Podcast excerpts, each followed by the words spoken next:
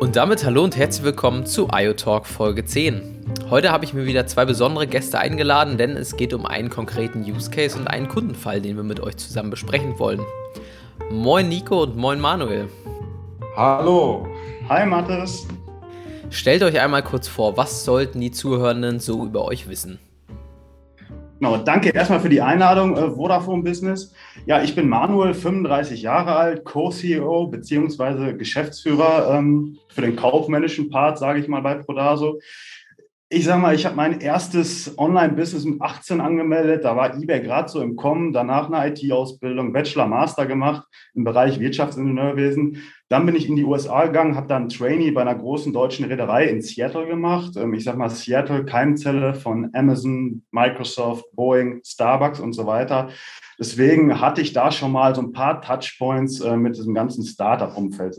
Ja, von meiner Seite auch danke für die Einladung. Ich bin Nico de Boviak, 34 Jahre alt, äh, Co-CEO und Geschäftsführer für den technischen Bereich bei Prodaso.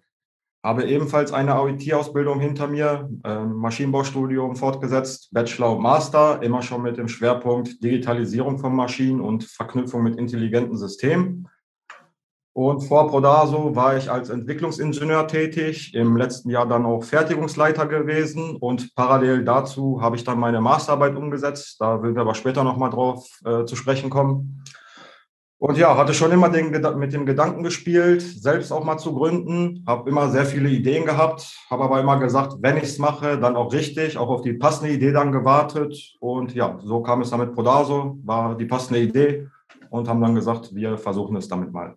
Genau, vielleicht was man noch äh, wissen sollte über uns, äh, Nico und ich, äh, wir kennen uns aus Kindertagen, haben zusammen schon Mofas frisiert, haben im Studentenwohnheim zusammen gewohnt und ja, uns verbindet schon eine enge Freundschaft. Das wollte ich gerade fragen, wie ihr denn letztendlich zusammengefunden habt, aber ihr könnt dann mir gerne auch erzählen, was ist denn überhaupt Prodaso und was macht ihr so überhaupt? Also was war einerseits die Vision, die hinter Prodaso steckt und andererseits, was sind die Lösungen, die jetzt im Moment gerade da sind oder noch in der nächsten Zukunft kommen werden? Genau. Also nochmal kurz, wer ist Prodaso? Äh, vorweg, äh, Prodaso steht für Production Data Solutions, aber am besten übergebe ich nochmal kurz an Nico, weil er die Idee hatte und ich ihm das nicht vorwegnehmen möchte. Ja, so, wie fing das Ganze an? Das Ganze ist dann 2018 entstanden, wie vorhin gesagt, äh, über meine Masterarbeit, die ich parallel zu meiner Tätigkeit äh, durchgeführt hatte. Und das Ganze war an der Fachhochschule Bielefeld und dort haben wir eine äh, moderne Smart Factory, betreut von Herrn Professor Dr. Jürgen Sauser. An der Stelle auch einen schönen Gruß an Jürgen. Danke für die Unterstützung. So, dort ging es dann darum, äh, die, diese, genau diese Anlage, bestehend aus neuesten Maschinen und äh, neuesten Schnittstellen, zu vernetzen und mit einem intelligenten System zu koppeln, um dementsprechend äh, die ganze Anlage dann auch digital zu machen. So, dann äh, habe ich angefangen, mir den Markt anzuschauen und festgestellt, es gibt kaum Tools heutzutage auf dem Markt, womit man einfach und unkompliziert die Vernetzung umsetzen kann, geschweige denn eine intelligente und echtzeitbasierte Datenanalyse und das insbesondere für den Mittelstand äh, umsetzen kann. Es war einfach leider nicht existent gewesen zu dem Zeitpunkt. Hatte mich ein bisschen aufgeregt, weil wenn man sich die Technik heutzutage mal anschaut, gerade wenn man Richtung autonomes Fahren geht oder in den Smart Home Bereich, da kann ich über Sprachsteuerung diverse Küchengeräte ansteuern. Und bei, bei, der, bei dem autonomen Fahren ist ja genauso, ich sage, wo ich hinfahren möchte und theoretisch bringt mich das Auto dann von A nach B. So in der Produktion sah das Ganze leider anders aus. Teilweise waren die Systeme zu starr, zu komplex noch, nicht mit neuesten Technologien versehen, sodass es nicht einfach war, das Ganze umzusetzen. Und so hatte ich dann gesagt, okay, ich versuche das Ganze mal selber und schaffe dementsprechend eine eigene Lösung mit neuesten Technologien, um das Ganze dann auch einfach und unkompliziert umsetzen zu können, insbesondere für mittelständische Unternehmen. Und das hatte dann gut geklappt gehabt, waren nach acht Monaten soweit, dass das Ganze soweit stand und mit dem Gedanken dann gespielt habe, damit dann die Ausgründung aus der Fachhochschule um, durchzuführen und mit dem Produkt auf den Markt zu gehen. Dann stand ich natürlich auch vor der Herausforderung, äh, mit wem mache ich das? Ich bin selber äh, Techniker, also Ingenieur, bräuchte noch jemanden für den kaufmännischen Bereich, um das Startup zu gründen. hatte dann ein bisschen hin und her gelegt und für mich stand dann fest, für mich gibt es nur eine Person, mit, die, mit der ich das Ganze umsetzen würde. Und das war im Prinzip Manuel. Herausfordernd war zu dem Zeitpunkt, Manuel war in Amerika, äh, hatte dort ein Trainee-Programm am Laufen und musste dementsprechend sehr viel Überzeugungsarbeit leisten, damit er überhaupt wiederkommt, weil er eigentlich andere Pläne hatte. Aber das kannst du, glaube ich, nochmal besser erzählen. Genau, also ich hatte zu dem Zeitpunkt mein Trainee äh, fertig. Ähm, es standen ja, es Vertragsverhandlungen an für einen Verbleib in den Staaten. Ähm, aber die Idee von Prodaso war halt, die war, die, die war einfach super. Ähm, klar, so eine wichtige Entscheidung trifft man nicht so aus dem Bauch heraus, ähm, muss gut durchdacht werden.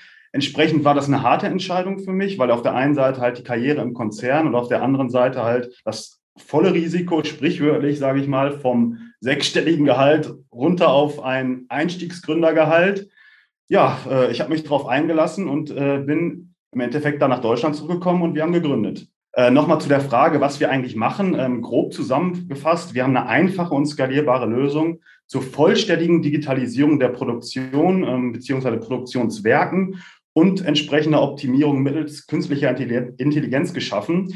Insbesondere äh, die Mittelständler müssen von dieser Technologie profitieren, weil gerade solche Technologien großen Konzernen äh, bis dato vorenthalten waren. Und ähm, vor dem Hintergrund, sage ich mal, dass der Mittelstand das Rückgrat der deutschen Wirtschaft ist, ähm, setzen wir genau da an und probieren auch da zu helfen. Ne? Vielleicht hier nochmal ergänzend, um das Ganze nochmal abzurunden. Man kann sich das so vorstellen, dass wir eine, die ganzheitliche Lösung sieht so aus, dass wir äh, von der Anbindung der Maschinen über das Live-Monitoring, ganz normale Auswertung in die KI reingehen, bis hin zur Fertigungsoptimierung und Steuerung, dann alles in ein Tool anbieten können. Genau, also alles aus einer Hand, sage ich mal. Da werden keine Dienstleister mehr äh, hineingezogen, ähm, weil alles aus einer Hand durch uns umgesetzt wird. Genau. Natürlich fragt ihr euch jetzt, welche Vision äh, mit Prodaso verbunden ist. Und wir sind zuversichtlich, dass wir uns mit unserem Produkt als Standard im produzierenden Bereich etablieren werden. Und entsprechend äh, sind das hohe Ansprüche, aber wir sind auf einem guten Weg und ähm, ja, freuen uns auf die Zukunft. Von den Visionen, die ihr gerade angesprochen habt, brechen wir es so ein bisschen runter und sagen da mal, wie helft ihr Kunden ganz konkret bei der Digitalisierung? Also ihr habt uns Use Cases mitgebracht und da wollen wir einmal drauf schauen, in welchen konkreten Kundenfällen ihr im Moment dieses System schon einsetzt. Erzählt mal ein bisschen davon. Genau. Ähm, Nochmal kurz vorweg, man muss sich die unterschiedlichen Produktionsstätten, insbesondere in Deutschland und Europa, folgendermaßen vorstellen. Nico, bitte nicht unseren Kunden in Mexiko vergessen. Okay, den nehmen wir natürlich auch dazu, nur ich bin davon ausgegangen, wir haben hier deutschsprachige Zuhörer, deswegen wollte ich den Fokus hier drauf legen, aber natürlich, wir haben auch Kunden in Mexiko. Unabhängig von der Branche muss man sich das Ganze so vorstellen, jedes produzierende Unternehmen hat einen heterogenen Maschinenpark. Soll heißen, im Laufe der Zeit wurden immer unterschiedliche Maschinen eingeführt vom unterschiedlichen Hersteller, sodass wir dann noch unterschiedliche Schnittstellentypen haben und unterschiedliche Kommunikationsprotokolle. Und das Ziel ist es hier, genau diese unterschiedlichen Maschinen und Systeme miteinander zu vernetzen und zu digitalisieren. Und das im besten Fall zentralisiert über ein Tool. Und wenn es möglich ist, gerade für die Mittelständler natürlich recht einfach und im besten Fall dann auch äh, unkompliziert und mit erstmal wenig Investitionskosten und mit wenig Aufwand verbunden. Genau hier besteht dann die Herausforderung für den Mittelstand. Denn äh, man muss sich das so vorstellen, es gibt sehr viele Unternehmen, die haben heutzutage nicht mal Netzwerkkabel an den Maschinen vorhanden, sodass man die Maschinen überhaupt äh, ins Netzwerk bringen kann, um diese dann zu vernetzen.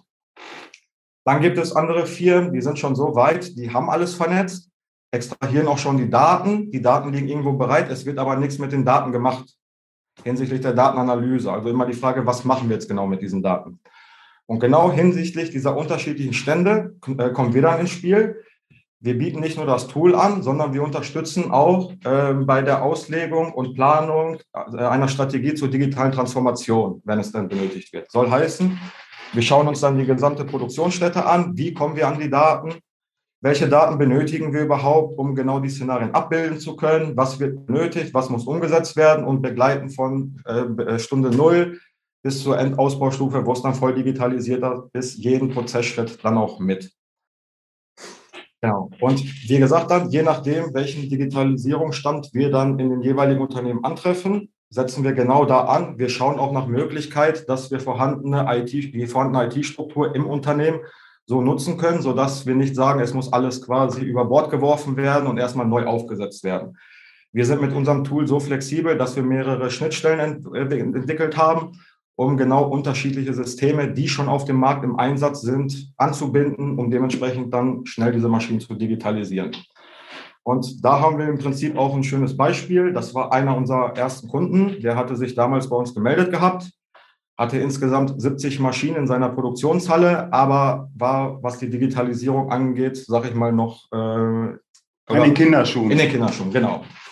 So, da sind wir dann ins Spiel gekommen, haben uns das Ganze natürlich vor Ort angeschaut, äh, geschaut, wie kommen wir an die Daten, welche Schnittstellen bräuchten wir dazu und haben mit denen dann eine Digitalisierungsstrategie für ein ganzes Jahr dann ausgelegt, sodass wir erstmal die Maschinen angebunden haben, das Live-Monitoring sehr schnell da war, um überhaupt zu sehen, was machen meine Maschinen überhaupt, laufen sie gerade, welcher Auftrag läuft dort, wie weit sind sie, sodass er dadurch erstmal die Transparenz bekommen hat, was schon ein riesen Mehrwert für diesen Kunden dann dementsprechend war, weil er nicht sagen konnte, steht meine Maschine, läuft sie, insbesondere in den Nachtschichten, wo dann auch nicht äh, alle Mitarbeiter dann vorhanden waren. Dann stand sie mal mehrere Stunden und keiner wusste am nächsten Tag, warum sind wir jetzt schon wieder im Auftragverzug. So sind wir dann dort gestartet.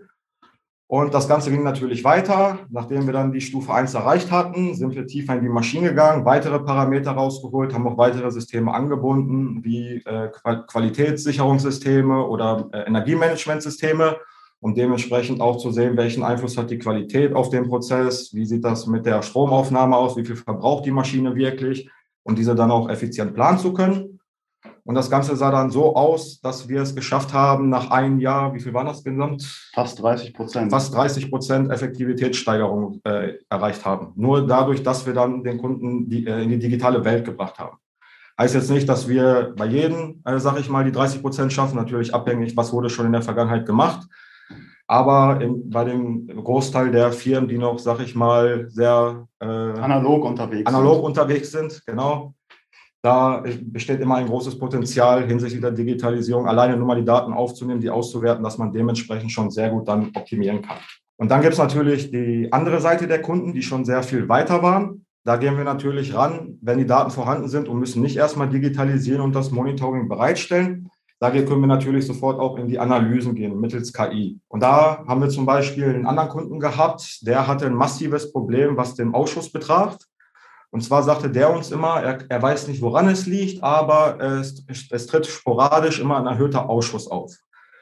Und der wird auch nicht sofort detektiert. Die Maschine konnte es zwar messen, aber äh, weil man die Daten nicht in Echtzeit richtig ausgewertet hatte, und konnte man das nicht sehen, hat das erst später festgestellt und hatte dementsprechend auch äh, für die einzelnen Tage dann erhöhte Ausschussraten.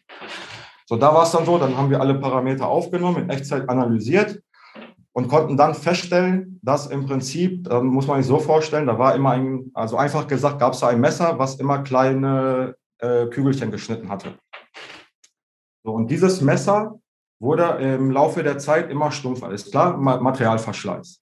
Wenn man sich aber die Herstellerangaben angeschaut hat, hätte das eigentlich noch äh, normal produzieren müssen, dass es äh, ohne den Verschleiß, dass wir auch keinen Ausschuss bekommen.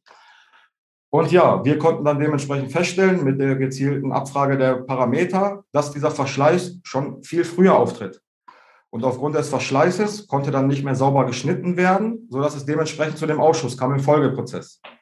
Da, das konnten wir dann ermitteln und äh, anhand der Live-Parameter-Analyse, die wir dann durchführen, können wir das Ganze jetzt in Echtzeit sofort abfangen. Wenn wir genau sehen, bestimmte Parameter laufen wieder in diese Konstellation rein, wissen wir, wir können jetzt noch zehn Teile fertigen und danach produzieren wir wieder mehr Ausschuss, weil der Verschleiß so hoch ist. Der Mitarbeiter bekommt die Warnung, sodass er dann den Auftrag bekommt, genau dieses Werkzeug oder in dem Fall das Messer, wie ich es gerade bezeichnet hatte, dementsprechend zu wechseln. Hat eine Verzögerung von maximal fünf Minuten im Prozess, aber führt nicht mehr zu Ausschuss und nach den fünf Minuten kann wieder normal weiter produziert werden.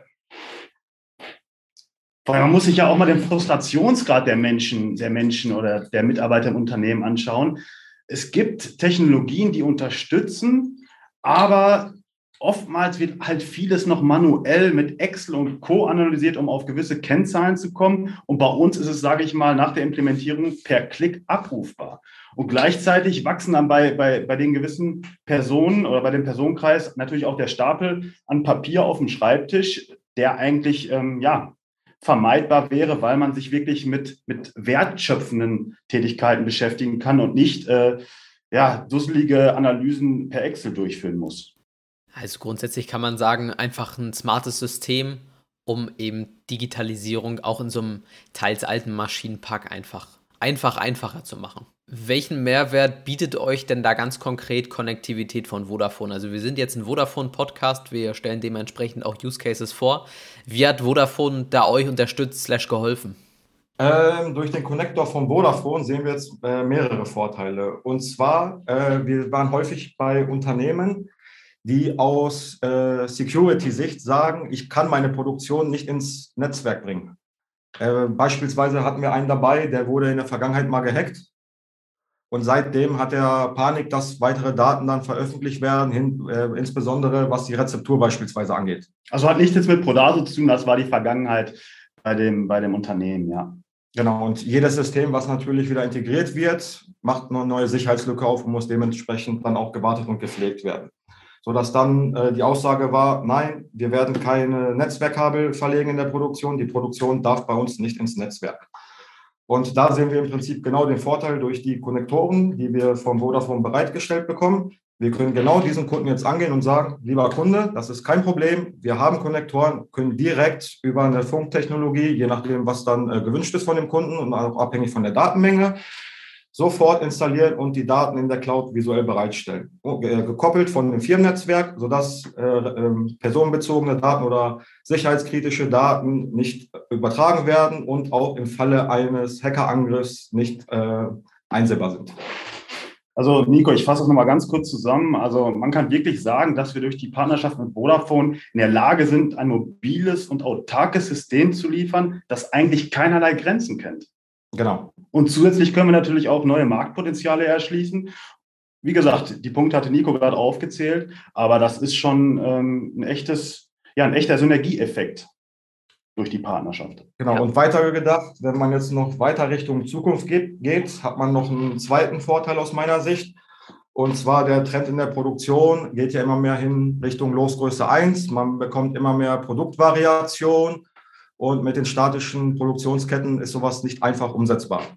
Soll heißen, wenn wir genau die Konnektoren an den Maschinen haben und wir haben jetzt flexible Anlagen, die auch mal getauscht werden müssen von den Positionierungen her oder auf einen anderen Standort verlegt werden müssen, gibt es dort keine Probleme, was die Netzwerkstruktur angeht. Wir müssen nicht wieder neue Kabel legen. Wir können den Konnektor an der Maschine lassen. Die Maschine kann kurz umpositioniert werden für ein neues Produkt und die Daten stehen kontinuierlich bereit, sodass man dementsprechend keinen äh, größeren Aufwand dann hat. Also am Ende eine Win-Win-Partnerschaft, genau. In diesem Podcast geht es darum, auch ein bisschen Spaß hier reinzubringen. Beliebte Kategorie bei uns ist immer der kurioseste Use Case. Was habt ihr uns da mitgebracht? Was habt ihr zu bieten? Ja, wir hatten mehrere kuriose Fälle, haben uns dann noch überlegt, welchen geben wir dann hier preis, haben uns die natürlich auch vorher mal angeguckt und ich glaube, wir haben einen ganz guten mitgebracht, den würde jetzt äh, Manuel mal vorstellen. Und ja, viel ja. Spaß. Ja, genau. Also deutsches Unternehmen mit mehreren äh, produzierenden Werken. Und wir hatten, sage ich mal, die Herausforderung herauszufinden, warum es werksübergreifend immer an bestimmten Tagen, ich sage mal sporadisch, aber oft in der Früh- oder Nachtschicht zu extremen Problemen bezüglich des Laufverhaltens ähm, gekommen ist. Die Steuerung macht nicht, was sie machen sollte. Und bei jedem Test vor Ort äh, lief alles einwandfrei. Ja, und das äh, hatte natürlich dann auch zur Konsequenz, dass es extrem erhöhte Ausschussraten gab ähm, mit Ausschussgründen, die eigentlich nicht für uns nachvollziehbar waren. Es gab unterschiedliche Längen, unterschiedliche Dicken, etc. Und ähm, ähm, wir konnten feststellen, dass diese Anomalien immer werksübergreifend auftreten und immer unmittelbar, wenn das eine, wenn ein Werk wieder normal lief. Das heißt, es gab keinen kausalen Zusammenhang, dass das, äh, dass das Phänomen irgendwie erklären konnte. Und die Algorithmen ähm, haben im Echtzeitbetrieb dann halt die entsprechenden, die entsprechenden Warnmeldungen an den Produktionsverantwortlichen weitergegeben. Ja, ähm, dann hatten wir äh, den Tag werde ich nicht vergessen. Ähm, wir, wir, ähm, unser System hat eine Warnung an den, an den, ähm, an den Produktionsverantwortlichen rausgesendet. Ist, er ist sofort zur Maschine gegangen und ähm, ja, ich sag mal, just in dem Moment wurde dann äh, die interne Mario Kart Challenge gewonnen. Es gab natürlich keinen Pokal, äh, aber einer entsprechenden, ähm, ja, eine Einladung ins, ins Büro des Produktionsverantwortlichen und ein klärendes Gespräch, ne? weil halt die Unternehmen untereinander eine interne Mario Kart Challenge hatten. Das heißt, werksübergreifend, Werk 1 äh, war dann wieder am Zuge, Werk 2 und so weiter. Und just in dem Moment, als die Meldung an den Produktionsleiter rausgegangen ist, hatte das eine Team äh, diese, diese Mario Kart Challenge gewonnen und ähm, ja, war im Endeffekt dann doch der Verlierer. Genau, und das ist dann dementsprechend auch durch die Korrelation dann so abgebildet worden. Werk 1 äh, war dann im Rennen, Rennen war vorbei, Zeit wurde aufgenommen, Werk 2 wurde informiert, Werk 2 startet das Rennen. Und so kam dann die Korrela werksübergreifende Korrelation zustande. Und aufgrund äh, der Auslastung an der Maschine kam es dann genau zu diesem Phänomen, dass es Anomalien gab, die eigentlich nicht erklärbar waren. Und so konnten wir das Ganze dann im Zusammenspiel mit dem Kunden dann aufdecken kurios, dass man diese äh, Instrumente bzw. die Anlagen auch dazu nutzen kann, um an den Bildschirm eben auch Mario Kart laufen zu lassen. Das wusste ich vorher auch nicht. Also danke für diesen kuriosen Einblick, den ihr uns da geben könnt. Ja, man muss sich das so vorstellen, viele neue Anlagen, die haben Windows-PC installiert. Und da kann ich natürlich auch einen Browser öffnen. Und man kennt ja, es gibt genug Seiten, die man aufruft, um irgendwelche Online-Games zu spielen. Und so ist das Ganze dann zustande gekommen. Genau, auf jeden Fall sehr, sehr kurios. Ich danke euch für die Vorstellung von Prodaso und dementsprechend auch die Erklärung für die Zusammenarbeit und wünsche euch noch einen schönen Tag. Danke euch. Danke für die Einladung. Danke für die Einladung. Wir Viel Spaß beim Zuhören. Hat euch diese Folge gefallen, beziehungsweise ihr habt Kommentare zur Sendung, wollt einmal Teil dieser werden, beziehungsweise habt einen anderen Themenwunsch an uns, dann lasst es uns gerne wissen, diskutiert mit uns, hinterlasst uns ein Like oder eine andere Reaktion auf der LinkedIn-Gruppe Dr. IoT. Wir würden uns sehr, sehr freuen. Dann bis zum nächsten Mal. Gehabt euch wohl, euer IoT-Team.